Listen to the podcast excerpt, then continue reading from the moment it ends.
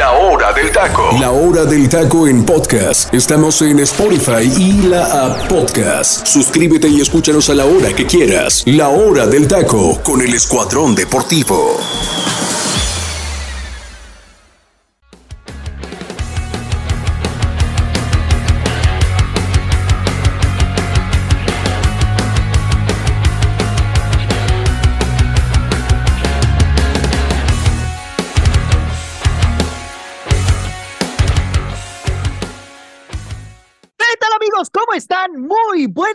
Para toda la gente que nos está escuchando en este momento en Guatemala y en todo el centro de la República Mexicana, por supuesto, y los Estados Unidos a través del comandante 101.3 FM. Somos el Escuadrón Deportivo y el día de hoy, pues sí, ya estamos en el arranque de este, eh, pues lunes, ¿no? Ya lunes 20 de febrero del 2023 para platicar acerca de todo lo que sucedió en la jornada número 8 del fútbol mexicano. Una sorpresa en particular creo que se dio por aquí, ¿no? En tema de resultados, pero en general me parece que hubo bastantes eh, situaciones que se presentaron en esta jornada que creo que sorprenden a propios y extraños. Pero bueno, ya lo iremos platicando. Estoy con mis compañeros José Luis Macías y Ángel García. Yo soy Freddy López y bueno, vamos a arrancar ahora sí con toda la información del día de hoy. Voy a arrancar con el partido de la máquina. Cruz Azul que derrota tres goles por uno al conjunto del Puebla, un partido que la verdad creo que aquí todos le dimos el beneficio de la duda al conjunto de Eduardo, Arce, pero que al final, pues el equipo de Cruz Azul saca el resultado. Angelito, ¿qué hizo diferente la máquina el viernes pasado para poder conseguir los tres puntos en el Cuauhtémoc. Un saludo, hermano. ¿Cómo te encuentras el día de hoy? Fuerte abrazo. ¿Qué tal, Freddy? Te mando un saludo, al igual que a mi compañero José Luis y a toda la gente que nos escucha a través de Radio Comandante. Y pues desearles igual un bonito inicio de semana. Pues, ¿qué fue lo que hizo diferente Cruz Azul? Creo que el hecho de encarar el partido, eh, entendieron sobre todo la transmisión de dos, de dos personas que estuvieron al conjunto de este equipo que son dentro de la institución y que han crecido dentro de la misma y que jugaron en la misma para variar. Entonces eso fortalece lo que es la parte grupal y bueno, les genera confianza. Todo al parecer pues indica que no había ya una cierta comunidad con Raúl El Potro Gutiérrez porque se vio un Cruz Azul bastante diferente. Se ve que hay que pues hay como algo turbio no podemos inferir o no podemos dar, bueno, podemos inferir, pero no podemos dar con exactitud o con una, con una precisión exacta de que este, de llama a Raúl El Potro Gutiérrez, ¿no? Pero viendo lo que vimos el viernes en el Cuauhtémoc, viendo cómo es que la máquina accionó y sobre todo que consiguió su primera victoria en este clausura 2023, pues todo indica que sí, ¿eh? Porque parece que en la Copa Sky todo se rompió, todo se, se venció en cuestión del discurso y bueno, vimos un Cruz Azul bastante ofensivo, ganando con tres goles, cosa que no ha hecho en este torneo. Es el primer torneo que alcanza a meter más de un gol, porque a lo mucho era lo que llegaba a anotar esta máquina de Cruz Azul, un gol a lo mucho, y si es que a veces nada, ¿eh? O sea, luego se quedaba en ceros, pero bueno, vemos que la contundencia cambió, eh, le dio otro giro, lo equilibró sobre todo a Cruz Azul con una línea de cinco y bueno, de ahí lo empezó a hacer un poquito más flexible y pragmático y es por eso que vimos lo que vimos el día viernes en su primera victoria con sus primeros tres puntos de visitante. José Luis, te saludo con muchísimo gusto también el día de hoy, hermano. Primero que nada, ¿cómo estás? Fuerte abrazo y preguntarte, este triunfo de la máquina eh, que sacan ahora de la mano de Joaquín Moreno, ¿no? Em, ¿Fue más acierto de la máquina y un cambio de actitud de parte de los futbolistas o tuvo mucho que ver también los errores puntuales que cometió Puebla en el sector defensivo? Fuerte abrazo, hermano. ¿Qué tal, Freddy? Un gustazo iniciar esta semana hablando de la jornada 8, ¿no? Principalmente de lo que sucedió en el Estadio Cuauhtémoc en este inicio de jornada, donde vimos a la máquina de Cruz Azul ganando 3 a 1 y creo que a muchos seguramente nos sorprendió porque no mirábamos que la máquina pudiera sacar un resultado favorable en un estadio complicado como es el Estadio Cuauhtémoc. Pero apegándonos a tu pregunta, Freddy, La verdad que me sorprende muchísimo cómo dos futbolistas tan criticados como es el Cata Domínguez y Rafael Vaca fueron futbolistas idóneos para sacar un buen resultado jugando de visitante. Sabemos que Joaquín Moreno, ¿no? Junto a su auxiliar Joaquín, hablando de Joel Wiki, hicieron un trabajo extraordinario para sacar un resultado que ni siquiera se tenía presupuestado analizando la situación dentro del terreno de juego por parte del equipo local, que Federico Mancuello termina siendo ese futbolista diferente, pero junto a sus compañeros Pablo Parra, lo de Martín Barragán, Mar Fernández y Gustavo Ferraréis, no logran concretar las oportunidades idóneas y por dicho y hecho, se consigue un resultado idóneo para el equipo de la capital de la Ciudad de México, como es el equipo de la máquina, pero creo que hay muchas dudas. Quien te venga a decir que fuera de este buen resultado que consiguen de visitante, que es la solución el técnico Joaquín Moreno junto a Joel Wiki, está demasiado equivocado, porque la situación del equipo no compete del equipo, de, hablando de la plantilla del fútbol mexicano, hablando de lo que es la dirección técnica, sino son cuestiones directivas que tarde o temprano tendrán que arreglar de alguna manera para poder que un equipo merecidor de estar siempre en los primeros lugares del fútbol mexicano, como es la máquina del Cruz Azul, se merezca tener ese protagonismo que ha perdido en estos últimos años. Y digo últimos años porque sí, no nos podemos pegar más de dos, porque sabemos que acaban de conseguir un campeonato hace muy poco tiempo, pero siento que para tener esa potencia futbolística que nos ha demostrado a lo largo del fútbol mexicano y a lo largo de la historia el equipo de la máquina, tiene que agarrar un técnico con gran categoría y principalmente tener gente conocedora del fútbol mexicano para que los resultados se den dentro del terreno de juego. Angelito, viendo el presente de esta máquina y bien puntualiza José Luis, ¿no? Pues no hay que alzar tanto las campanas al vuelo, tomando en cuenta que Cruz Azul le pega a un Puebla que la verdad está igual de golpeado que la máquina en estos momentos, pero que pues había tratado de rescatar mejores resultados que el mismo Cruz Azul, ¿no? Tomando en cuenta que Cruz Azul solamente tenía una unidad, pero ¿crees que de la mano de Joaquín Moreno este equipo pueda levantarse y pueda ser un aspirante por lo menos a clasificarse en repechaje? Ay, ay, ay, ay, ay, ay, ay, ay, ay, no sé qué decirte, Freddy. Bueno, sí sé qué decirte porque yo pensé que Joaquín Moreno, después de obtener este triunfo, eh, no es que iba a echar las campanas al aire ni que iba a, pues ahora sí que impresionar, ¿no? O querer alzar el cuello de alguna forma o querer adornarse con estos primeros tres puntos que pues en verdad se los merece, ¿no? Digo, para trabajarlos a poco tiempo, pues es la verdad reconocible lo que hizo Joaquín Moreno, pero en conferencia de prensa él menciona que pues está en espera de que llegue el técnico idóneo para Cruz Azul y que mientras la institución lo requiera, él va a estar para pues ahora sí que calmar los fuegos. Entonces eso nos da a entender que Joaquín Moreno no quiere asumir como tal la dirección técnica de Cruz Azul, ni y a lo que me da a entender es que ni tampoco quiere, quiere asumir ese puesto. Me imagino que debe haber algo o debe haber un trasfondo que pues podemos intuir, podemos eh, divagar, pero podemos a lo mejor generar múltiples opciones en qué escenarios hipotéticos se estará pues relacionando Joaquín Moreno como para hacerse a un lado, ¿no? Yo creo que Raúl Gutiérrez sí fue un técnico que desde el principio él quería ser técnico de Cruz Azul, o por lo menos en otros espacios, independientemente antes de llegar a la máquina a las inferiores. Yo siempre veía en sus entrevistas que él quería dirigir un equipo de primera división, sobre todo en México, porque lo hizo en otros países, hablando de Guatemala. Entonces, en ese aspecto, pues bueno, deja mucho que desear. Eh, no sé, por lo menos de que los lleve a repechaje, eh, los veo complicados. No los veo complicado, porque, pues bueno, por lo menos encontraron el triunfo, que era algo que no sabían o que no conocían pero que con esta situación que menciona el mismo técnico, la verdad es que deja o hace dudar, ¿no? A lo mejor tal vez tiene que ver algo el vestidor porque José Luis menciona con exactitud dos cosas, ¿no?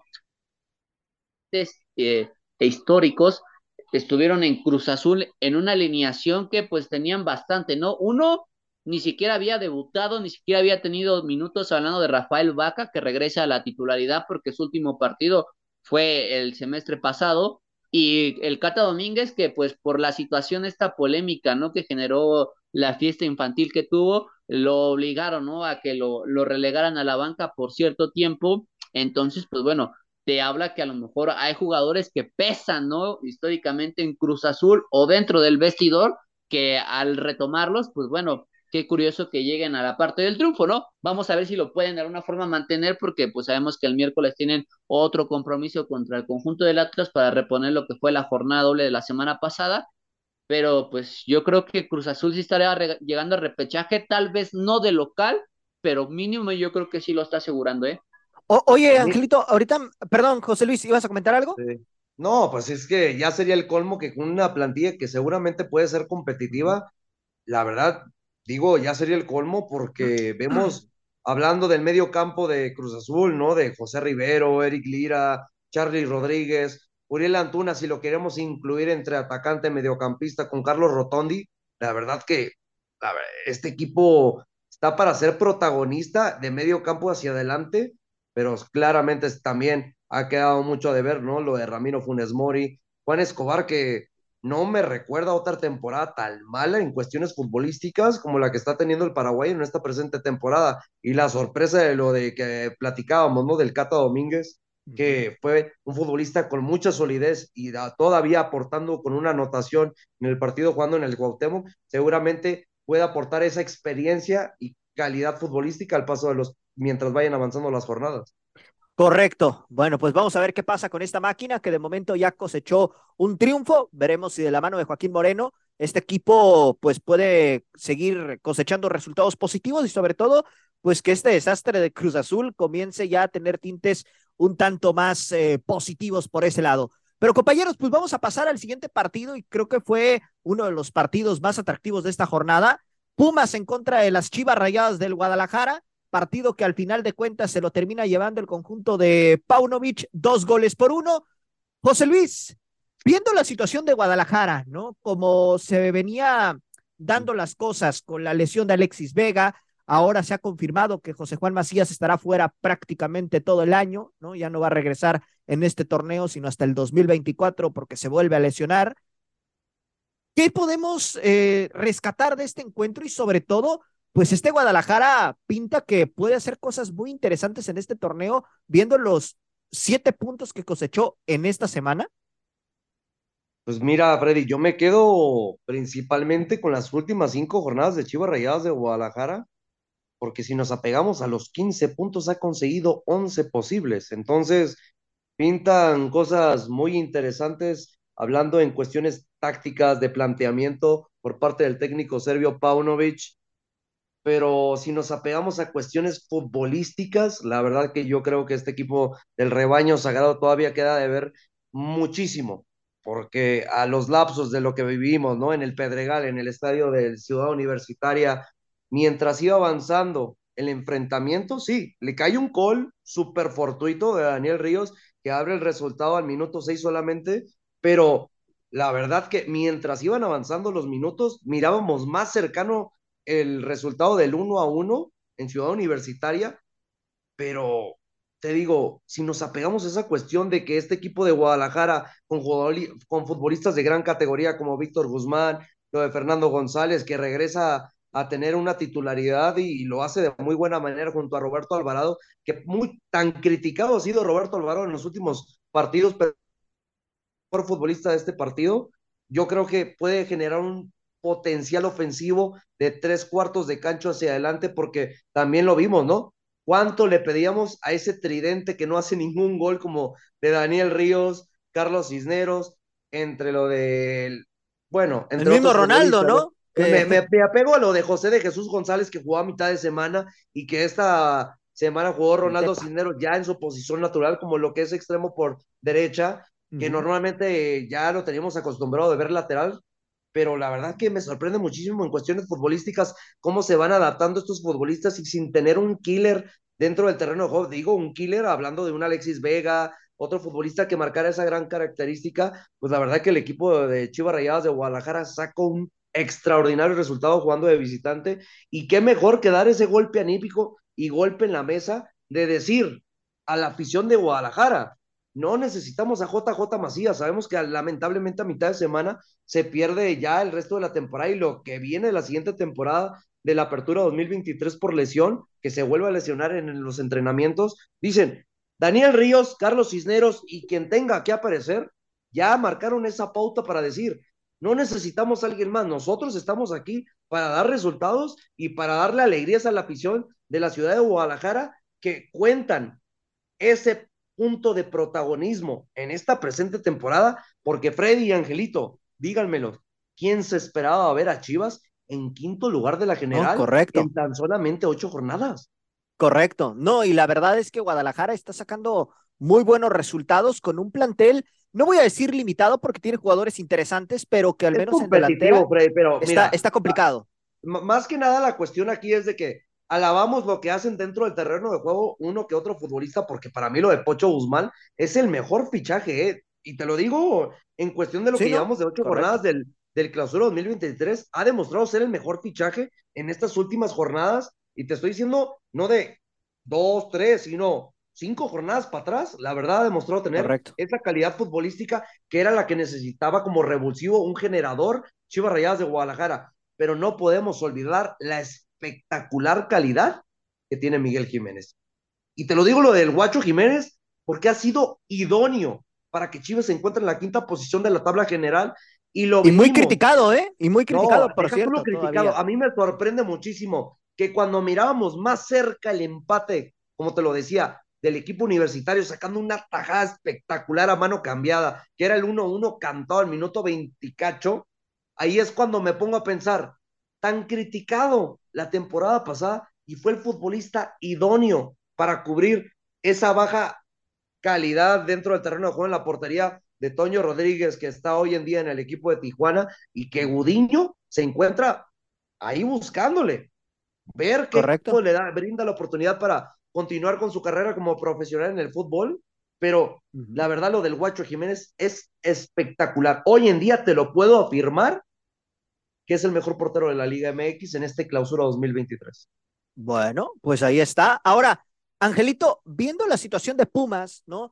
En una semana, Rafa Puente no consiguió siquiera un punto, hermano. Este Pumas comienza a regresar a su realidad porque mencionábamos al arranque del torneo que de los cuatro grandes, Pumas era el que mejor se estaba viendo en cuanto a resultados se refiere. Pero al menos en una semana Pumas perdió los tres partidos y de qué manera también en cuestiones eh, eh, defensivas, ¿eh? Sí, la verdad es que, bueno, Pumas ha venido más a la baja. Eh, se cayó tu Rafa Pointer, hermano. No, deja que, se, deja que se cayó el Rafa Pointer, o sea, se quedó sin gasolina hace tres paradas, ¿no? Y quiso avanzar, lo salaste, Angelito, lo salaste. No, yo, yo no sale nada, yo confiaba en las capacidades de Rafa Puente, pero, pero viendo y sobre todo, bueno, eh, no, no voy a justificar lo que está pasando, porque finalmente sí Rafael Puente tiene una gran parte de responsabilidad de lo que está pasando con Pumas, pero a mí me extraña mucho que lo que se ha hablado extra cancha, ¿no? La situación de que al parecer las figuras mediáticas de Pumas, hablando del capitán este, Nicolás Freire y hablando de dinero, pareciera que no están haciendo totalmente buenas, ¿no? Porque eh, me, me, cuesta creer que este Pumas tenía buenos momentos, buenos contrastes y que pues te daba buenos partidos, que obviamente alabábamos a Pumas porque rescataba los resultados, ¿no? Ante escenarios adversos, sobre todo el último, ¿no? En aquella expulsión contra, contra Tijuana, ¿no? Que pues desde partido muy temprano el, equipo fronterizo se pudo haber puesto por delante o aprovechar esa, esa situación de más por la expulsión de Palermo Ortiz y que bueno, al final rescata un punto y dices, ok, qué fantástico, pero a partir de ahí, consecutivamente en todos los partidos ha habido una expulsión de Pumas. Entonces, la verdad es que preocupa la parte de la indisciplina, eh, preocupa esta parte de desatenciones que tiene el equipo de, de universidad y sobre todo no le quito el mérito a Daniel Ríos, pero imagínate cuántos partidos lleva de titular con Chivas y apenas ha podido ejecutar su primera anotación en la Liga MX. Imagínate qué tan mal andan los Pumas para que permitan eso, ¿eh? O sea, ni, ni, que, ni Querétaro, ni Querétaro llegó a eso. Y, estamos hablando que son de los peores equipos que están habiendo en esta temporada, ¿no? Pero para que nos demos cuenta de la magnitud de lo que es el problema de Pumas, Creo que el discurso de Rafa Puente se está acabando en el interior y que nadie se está sintiendo convencido y que pues cada quien quiere llevar agua por su molino y esto ha generado disrupciones. Veremos si al final le respetan el contrato a Rafa Puente, porque indemnizarlo no sería ninguna complicación a la universidad, sabiendo que pues es este eh, breve el contrato que tiene, ¿no? Que fue contratado para seis meses, entonces, pues, ¿qué te puede salir una rescisión de ese contrato? Pero el problema no es tanto que lo resciendan, sino ahora quién trae, ¿no? Y sobre todo a esta, pues, a esta parte de la emergencia de que el torneo ya está avanzando y cada vez se viene la mejor parte del mismo. Veremos qué hacen. Pero algo muy importante, y creo que, a ver, veo tu análisis, creo que me estás confundiendo un poco y a mucha gente seguramente afición universitaria. El menos culpable de todo esto es Rafa Puente Jr. Sí, correcto. Sí. No, o sea, Pumas no tiene plantel, ¿eh? Pumas no tiene plantel. porque vemos que dentro del terreno de juego los futbolistas no dan para más. Correcto. en tan muy poco tiempo le están tendiendo la cama y dices, el menos culpable es el técnico. Aquí es la directiva y los futbolistas que no demuestran tener la talla de portar una camiseta como lo, lo es la, la, la, playera de Ciudad Universitaria, como es la de los Pumas. Sí, por eso, por eso te comento, ¿no? O sea, yo no eximo la responsabilidad que tiene Rafa Puente, pero, o sea, yo la trato de justificar esta, esta línea de, de derrotas precisamente porque el personal en Pumas, hablando de todo el equipo, no está al 100% comprometido. O sea, yo te, yo te doy los datos, ¿no? De, de consecutivamente después del partido contra Tijuana siempre ha tenido Pumas una expulsión, siempre ha tenido una expulsión. Entonces eso te genera... Imagínate, pues, hermano, cuatro expulsiones de manera consecutiva. O sea, o sea, y eso te dice mucho. O sea, podrás entender lo que pasa en, en, dos partidos de forma consecutiva, o uno sí, uno no, y uno sí, ¿no? Digamos que son circunstancias, ¿no? Que es pura casualidad, pero esto se está volviendo cada vez una tendencia a la alta. Entonces, es por lo que yo te digo, ¿no? O sea, hoy Pumas se está viendo más por la situación del, del plantel que el técnico. Y el técnico, yo porque también le quiero dar responsabilidad porque él sabía a lo que se iba a enfrentar, sabía que iba a llegar a un equipo donde no iba a tener refuerzos, que se le iba a tener que jugar con lo que tenía, a lo mucho de lo que le pudo haber llegado, y creo que eso tuvo que haber estado agradecido en cierto tiempo, fue la llegada de Ángel, pero en cuestiones futbolísticas, creo que la verdad el equipo de Pumas le ha quedado a, deber los resultados, más que nada el funcionamiento dentro del terreno de juego, porque vemos que este equipo sí propone, genera juego. Otra cosa es de que lo vivimos el día sábado pasado. Oye, ¿cómo puede ser que Dinero falle una oportunidad de esa categoría frente al arco? Que la verdad, yo la verdad, ahí me quedo de que el equipo demuestra, fuera de tener un nuevo proyecto, que no está comprometido con Rafael Puentes Jr., porque la calidad dentro del terreno de juego en cuestiones ofensivas, sí la genera el equipo. Otra cosa es la cuestión de la contundencia que no se planifica dentro del terreno de juego.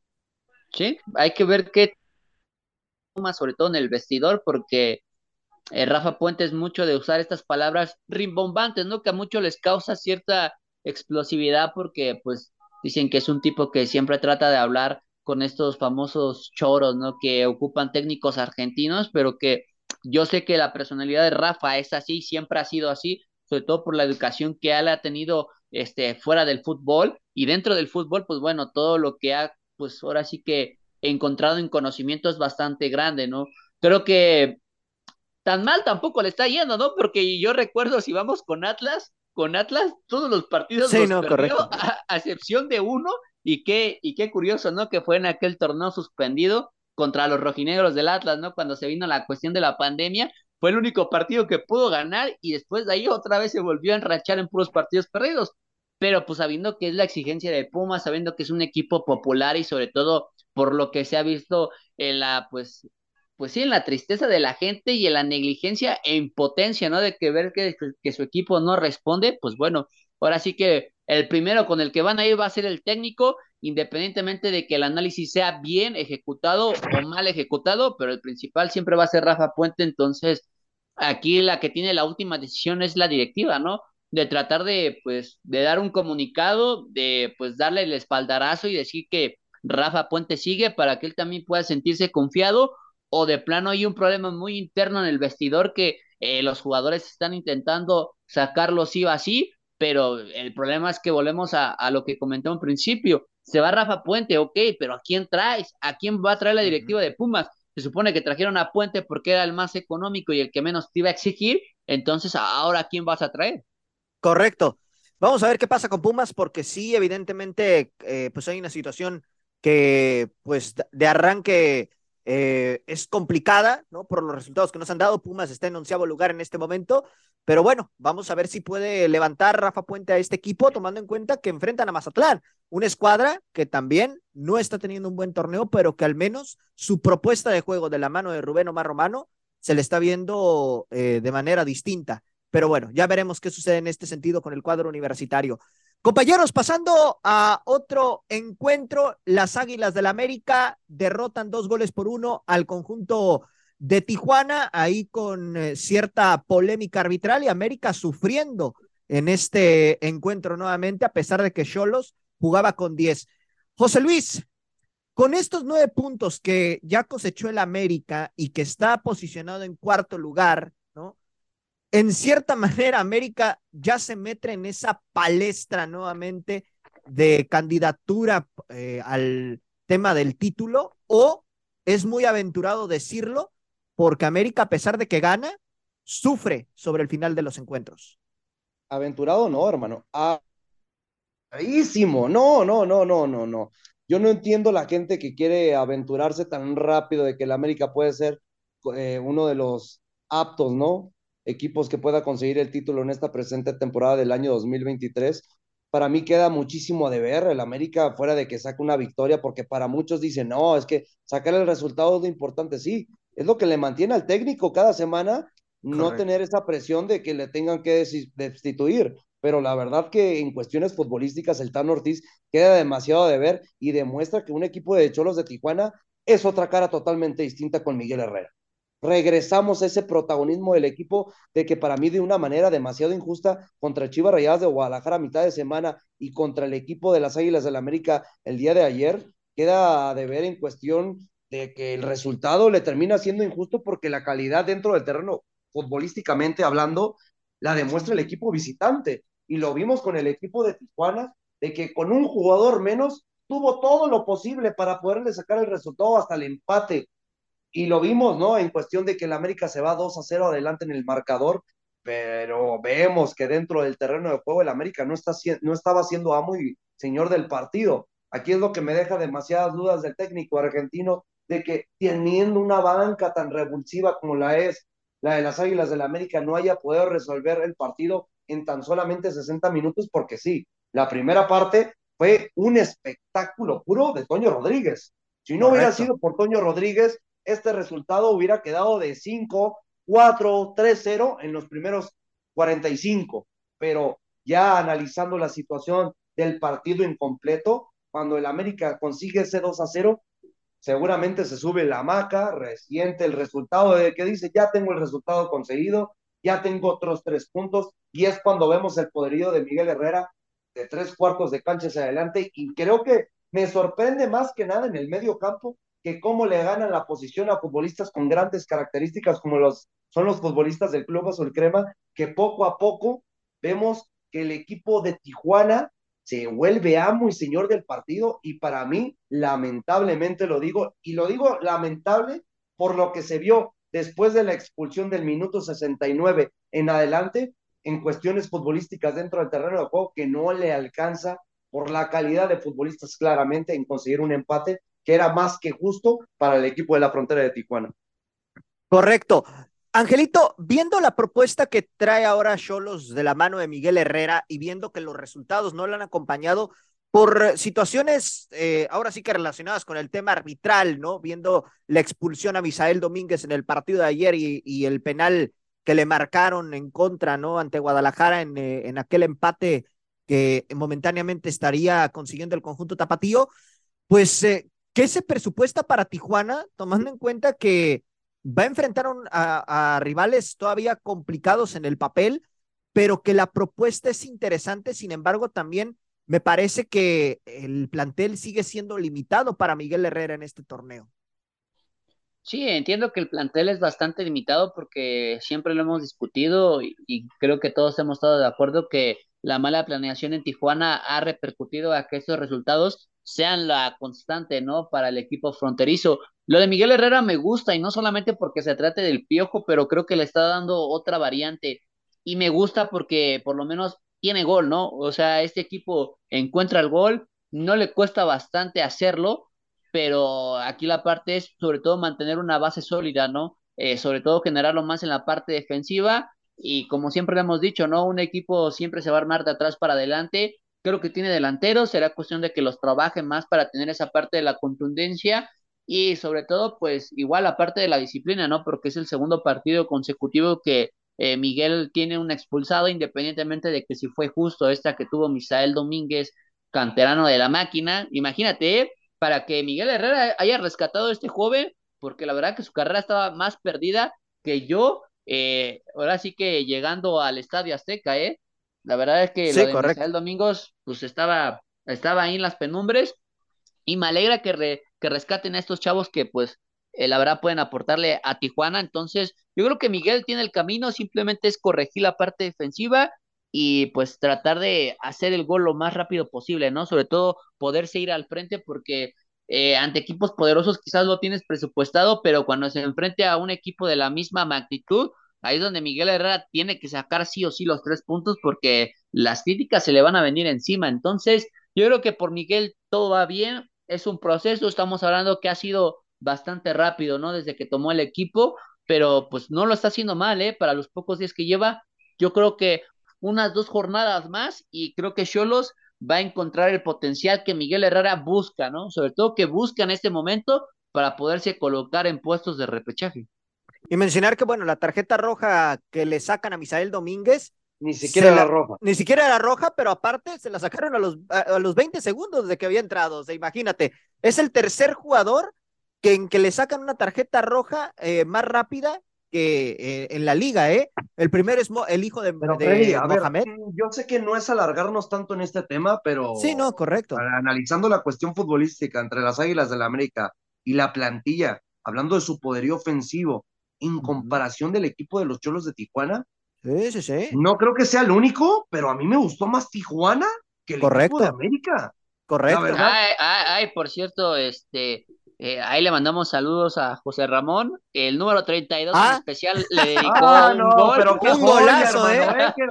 seguramente le mando una postal hasta su casa. Oye, ahora entiendo por qué no vino el día de hoy, ¿eh? Ya me queda claro pues por qué no vino mandó, hoy. Le mandó la camiseta firmada y todo. Sí, no, ahorita. Está contento. Está, seguramente uno de los mejores goles de la temporada, ¿eh? Sí, no, no, no, definitivamente. que sí, ¿eh? Definitivamente una situación ahí, ahí interesante, ¿no? Y un golazo verdaderamente de Leo Suárez imparable ahí por parte de Toño.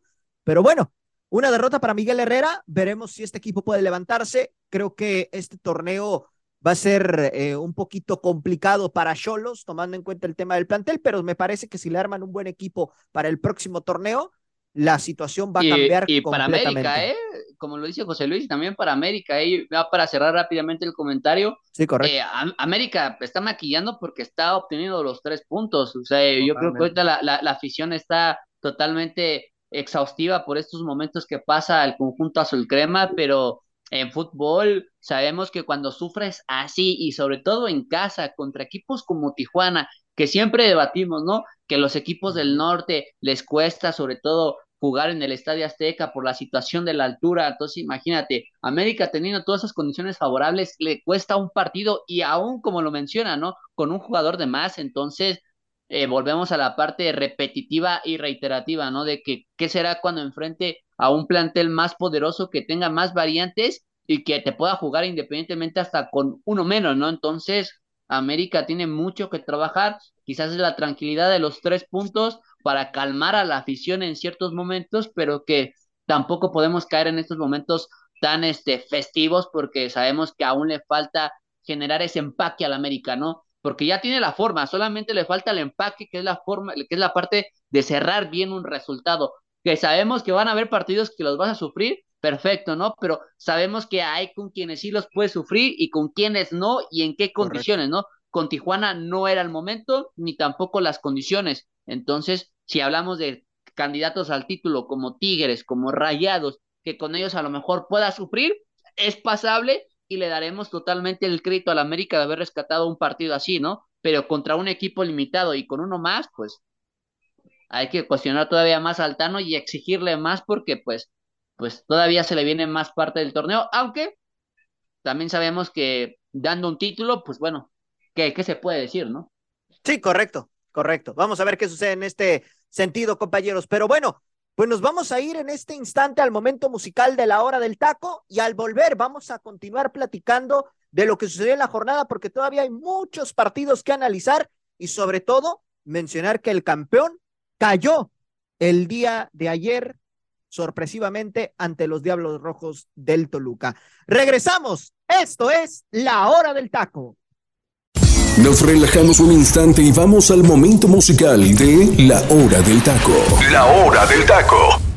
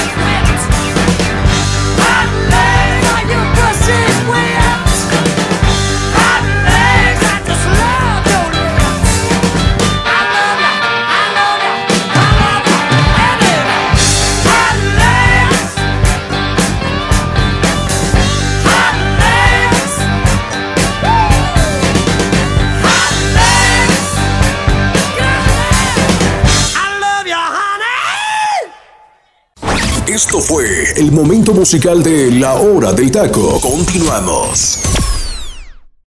Estamos de regreso, mi gente. Esto es La Hora del Taco.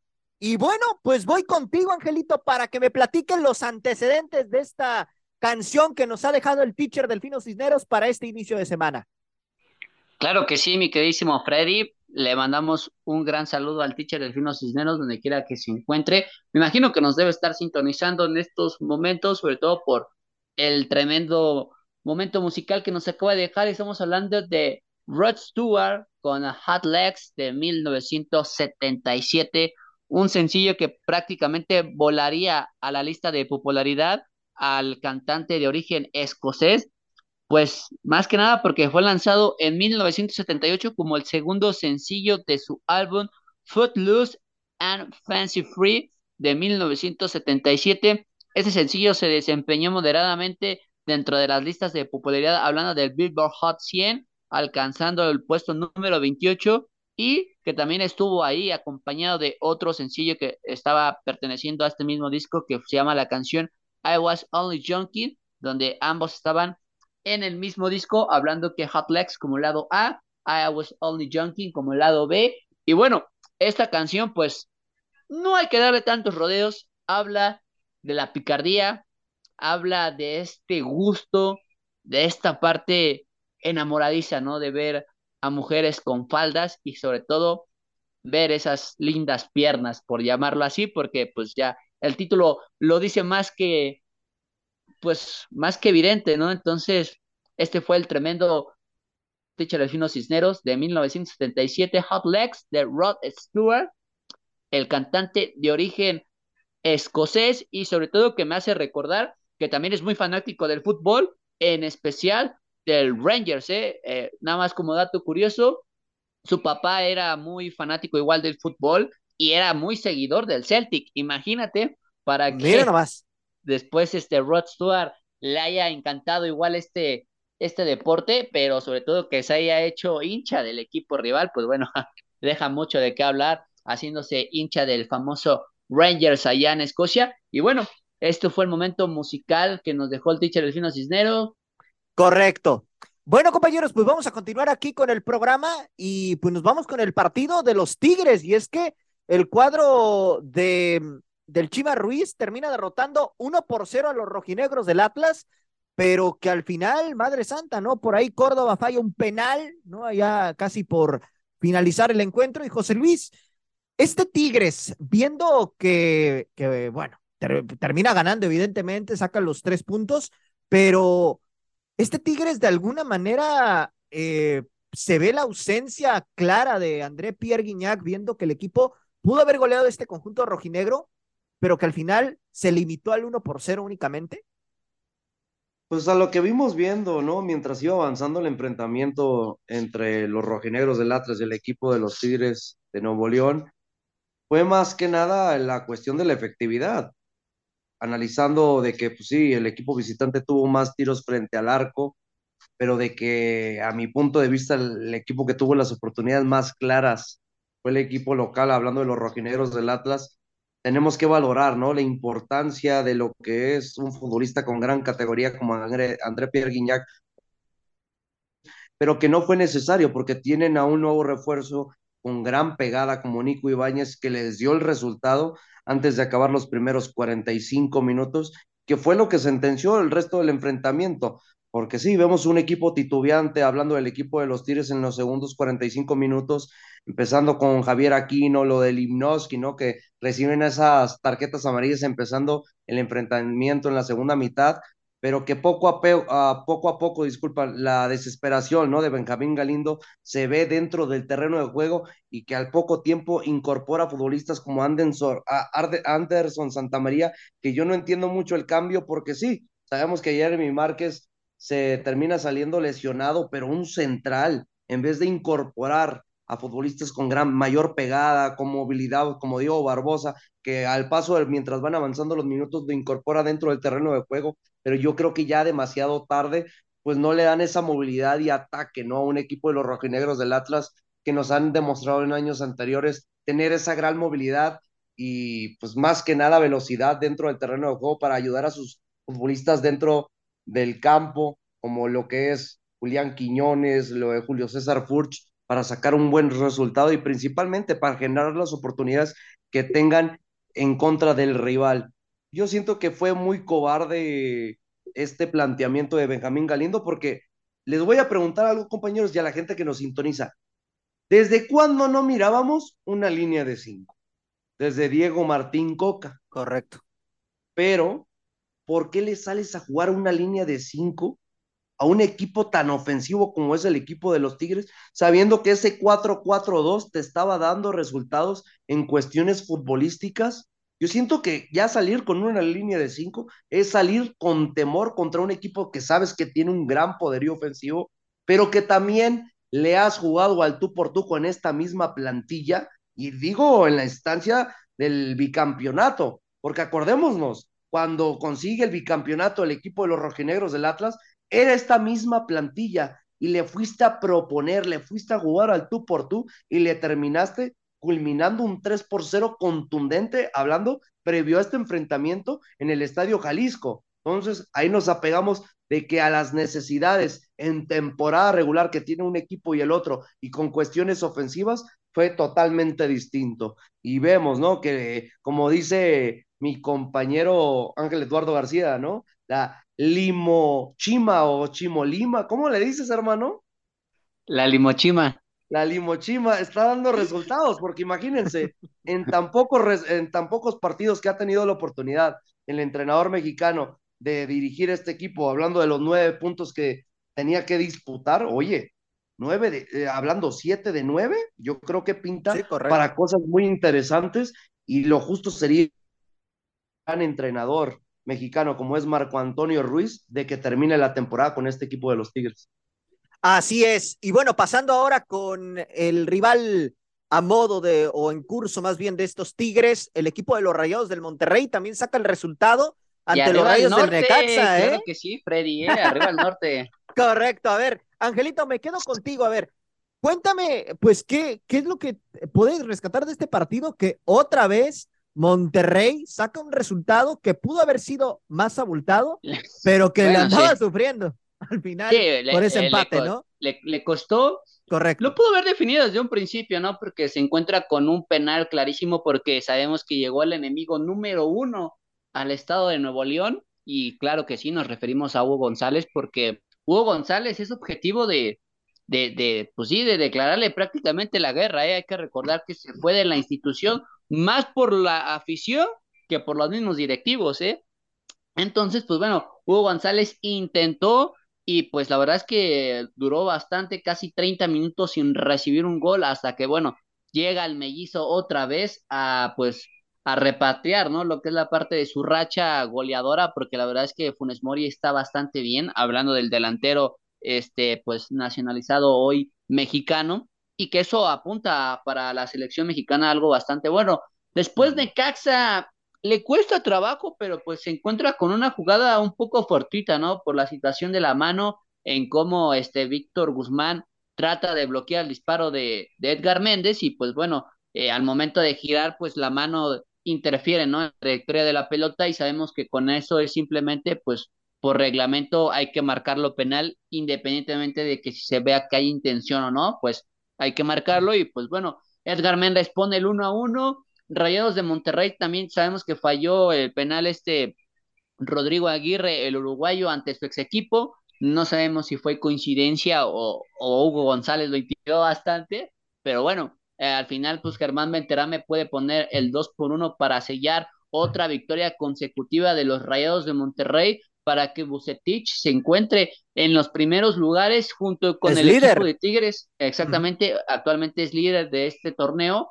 Y pues bueno, hoy me hace recordar y remontar casi aquel año 2017 donde estos equipos llegaron a una final regia. Veremos si se podrá repetir otra, otra edición más porque pues eh, así como están los conjuntos, todo parece indicar que sí, que son los equipos más regulares Quizás los Tigres sufren un poquito, ¿no? Por esta nueva adaptación con Marco Antonio Ruiz, pero hablando hoy específicamente en este momento de Víctor Manuel Bucetich, pues no le ha costado nada porque creo que tiene el plantel suficiente. Si se le complica un partido, simplemente realiza los cambios necesarios y no tiene mucho que buscarle. ¿eh? Yo creo que al que llame marca la diferencia hablando de corporación, hablando de Cortizo, el momento de Romo cada vez está mejorando más, los de Celso igual, la situación de reemplazar a Montes con Víctor Guzmán ha salido bastante bien, independientemente de que haya provocado el penal, pero sabemos que es un defensor bastante pues regular y sobre todo porque lo conoces tú. Entonces,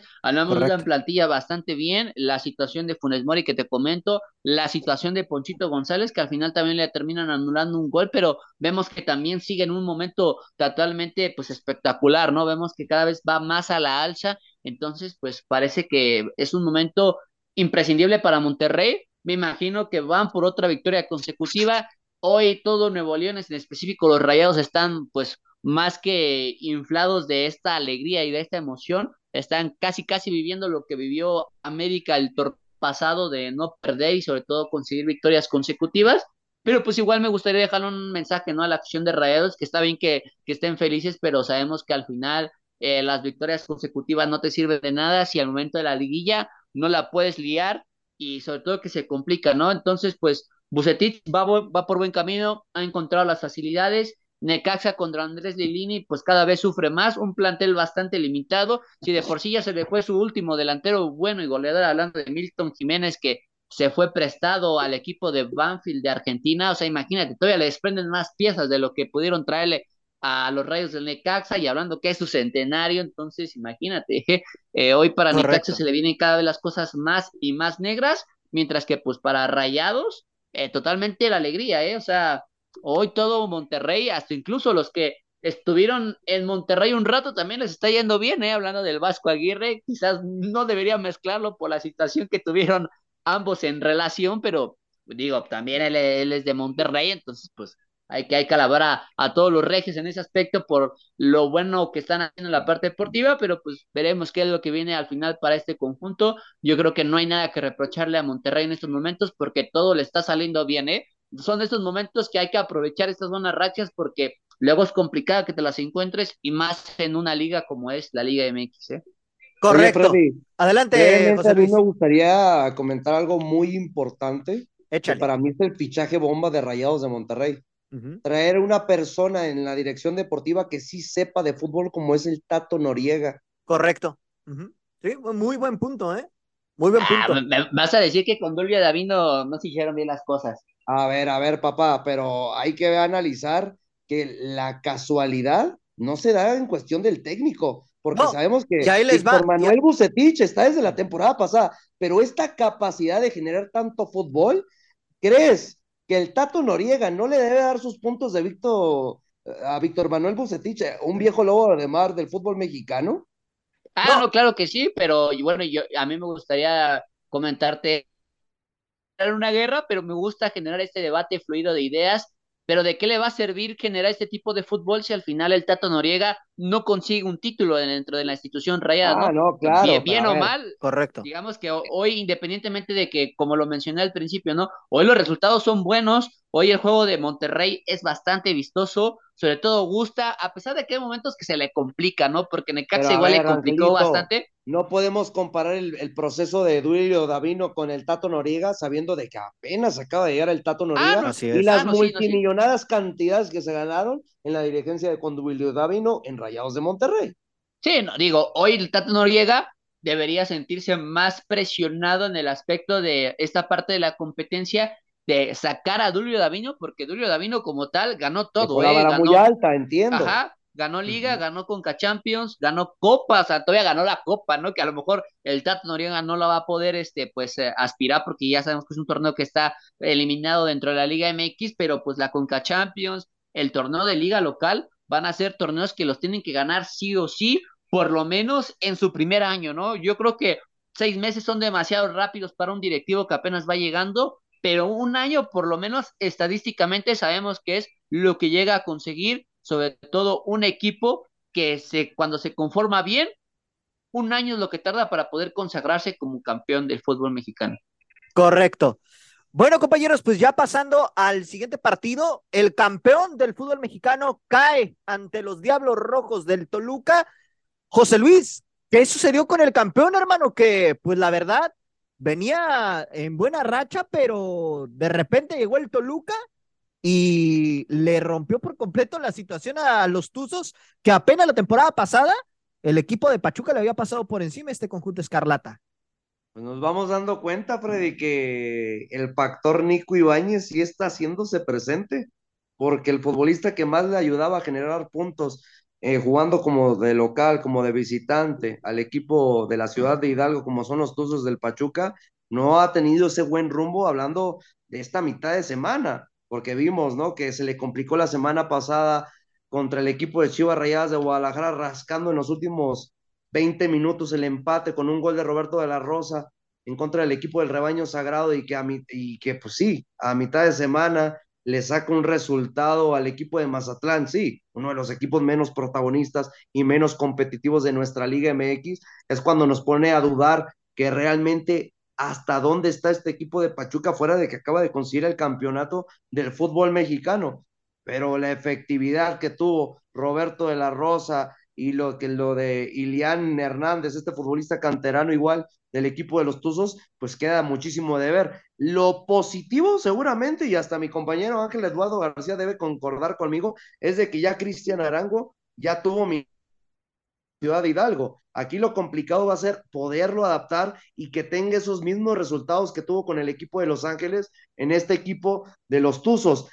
Creo que Guillermo Almada, en vez de que le pegara un factor anímico y demostrar, ¿no? De que no pudo tener esa oportunidad de llegar a selección mexicana, creo que lo está demostrando dentro del terreno de juego que no fue lo más idóneo y creo que en cuestiones anímicas seguramente se lo está plasmando a sus jugadores porque sí, sigue jugando con gran calidad, de medio campo hacia adelante, pero yo creo que aquí ya lo de Oscar Murillo y lo de Gustavo Cabral ha quedado muchísimo a deber. Y un futbolista que vuelve a ser exhibido, porque ya lo habíamos visto, ¿no? En anteriores ocasiones que no había pasado por muy buen momento con este equipo de los Tuzos, lo de Andrés Isaías, que sí, suple lo de Aceves, pero creo que le está pesando tener esa continuidad y que el equipo de los Tuzos no tenga esos futbolistas revulsivos que puedan dar esa cara distinta, como anteriormente sí lo había hecho hace un año, llegando hasta la gran final del fútbol mexicano y siendo finalista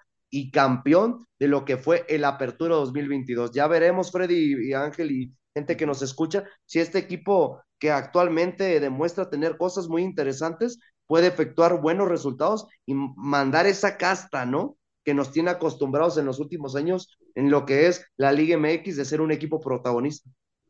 Correcto. Angelito, brevemente, porque nos queda poco tiempo, Querétaro y Mazatlán empatan uno por uno. Se comienza, a ver, se comienza a ver ya la mano de Rubén Omar Romano con este Mazatlán. ¿Y qué rescatas del encuentro, hermano? Bueno, la mano con este Romano ya se ha visto desde el primer partido que lo empezó a dirigir, independientemente de que los resultados no han sido los adecuados.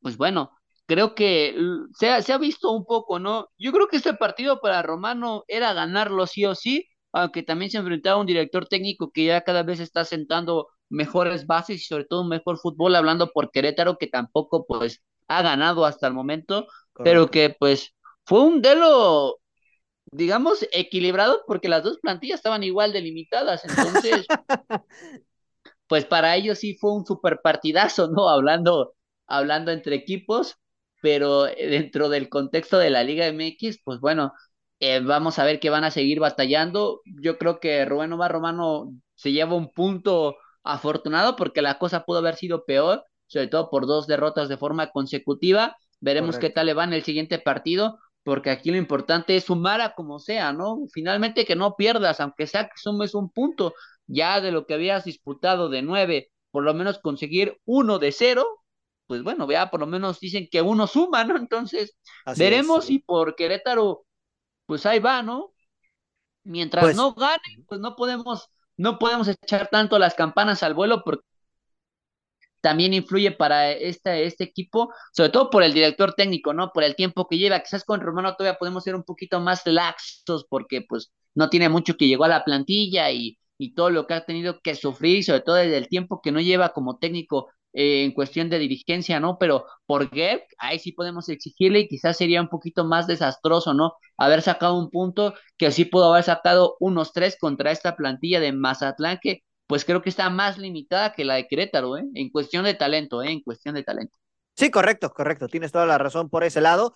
Y José Luis, ya para cerrar el programa, pues los Bravos empatan cero por cero con el equipo de León. ¿Qué es lo que está sucediendo con este León, hermano? Que pues gana la semana pasada, pero no pudo ante este conjunto de Juárez.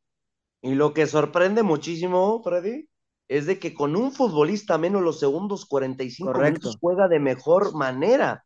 Entonces, Aquí yo creo que lo que tiene que hacer Nicolás Larcamón es trabajar, trabajar y trabajar para que los resultados se efectúen dentro del terreno de juego, pero ha demostrado cosas demasiado interesantes y principalmente de un futbolista que les había comentado y que sigue demostrando dentro del terreno de juego, que es uno de los mejores refuerzos para este clausura 2023, lo de Adonis Frías, ¿no? Este futbolista canterano del Defensa y Justicia de la Liga Argentina, la verdad que qué bien se ha sentado el fútbol mexicano y qué buena pareja en la central ha hecho con Janey Barreiro, que Janey Barreiro sí, nos, también nos acordamos de otras etapas como los rojinegros del Atlas, en el equipo de los todos del Pachuca, pero creo que su mejor calidad dentro del terreno de juego lo ha demostrado con el equipo de los Panzas Verdes de León. Y sin olvidar la experiencia y la calidad de Rodolfo Cota, que termina ayudando, ¿no? Para sacar este 0 por 0 que es importantísimo, pero ¿por qué digo importantísimo? Porque tú pregúntale a cualquier equipo que vaya a jugar de visitante para rascar mínimo un empate en un equipo contra un equipo que en esta presente temporada ha demostrado cosas muy interesantes, pues la verdad que deberíamos de aplaudirle esa cuestión futbolística al Arcamón, pero todavía, como lo decimos, ¿no? Que a ver, ¿por qué con un futbolista menos terminas jugando de mejor manera que teniendo los 11 futbolistas dentro del terreno de juego? Ahí es cuando nos daba a entender el técnico nuevo del equipo de los Panzas Verdes de León, que todavía le queda mucho a trabajar. Bueno, mucho por trabajar y por parte de Hernán Cristante, obviamente vimos que no tuvo la oportunidad de estar en la cancha y pues tuvo a su cuerpo técnico dirigiendo este equipo y sorprende porque la verdad teniendo futbolistas con gran pegada como Gabriel Fernández, lo de Jesús Dueñas, que quedó para mí muchísimo de ver, entre otros futbolistas, para mí salió de una manera muy cobarde a no sacar el resultado jugando de local. Correcto. Bueno, mi gente, pues hemos llegado al final del programa del día de hoy. A nombre de mis compañeros José Luis Macías, Ángel García, yo soy Freddy López y yo estuve al mando de la conducción. Y si Dios quiere, nos escuchamos el día de mañana. ¡Ánimo! Hasta la próxima. Por hoy hemos terminado la hora del taco. La hora del taco. Nos esperamos en nuestra siguiente emisión a través del Comandante 101.3 FM.